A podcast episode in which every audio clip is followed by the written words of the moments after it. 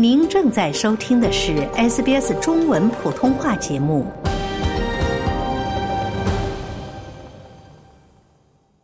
这被认为是一场最严重的袭击。在这次袭击当中，俄罗斯损失了数十名士兵。俄罗斯民族主义者和几名国会议员指责战斗指挥官忽视该战役，并要求对其进行惩罚。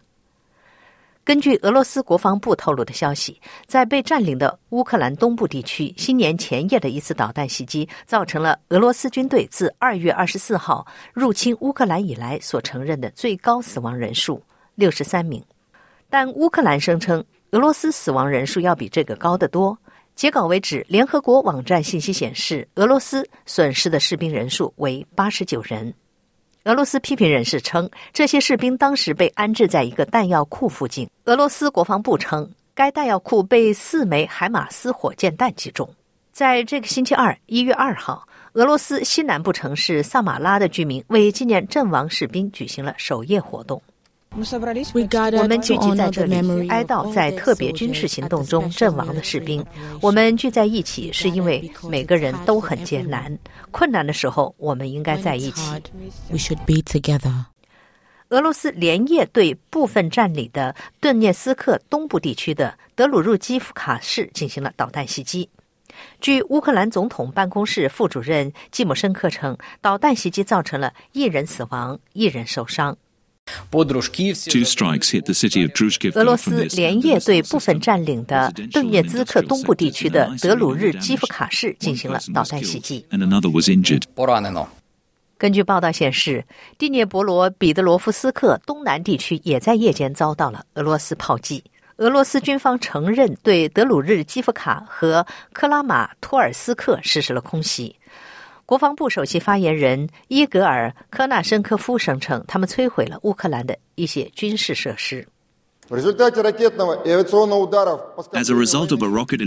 在对顿涅茨克人民共和国德鲁日基夫卡火车站附近军事硬件集中进行火箭和空中打击之下，两辆美国制造的海马斯多管火箭炮系统、四辆捷克制造的 RM-70 吸血鬼多管火箭炮攻击车、超过八百枚多管火箭炮以及多达一百二十名乌克兰军人被摧毁。在克拉马托尔斯克市。市附近的炮兵反炮击战中，阵地已被确定。向顿涅茨克人民共和国定居点发射的两套美制哈马斯多管火箭炮系统也已被摧毁。乌克兰总统泽连斯基指称这是俄罗斯发动新攻势的计划。他表示，乌克兰需要对此加强防御。他说，他一直在和一些西方领导人进行讨论。我刚刚和加拿大总理交谈，这是我今天的第四次国际对话。我已和荷兰首相、英国首相、挪威首相谈话。现在是贾斯汀·特鲁多。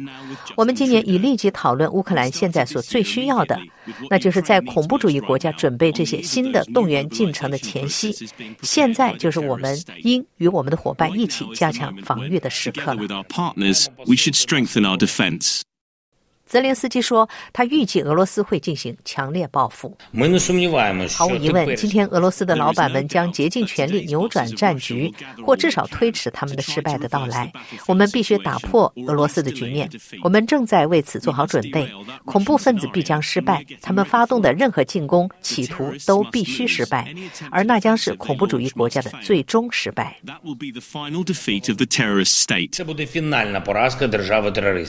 乌克兰安全部门首次以攻击平民的罪名对两名俄罗斯指挥官提出指控。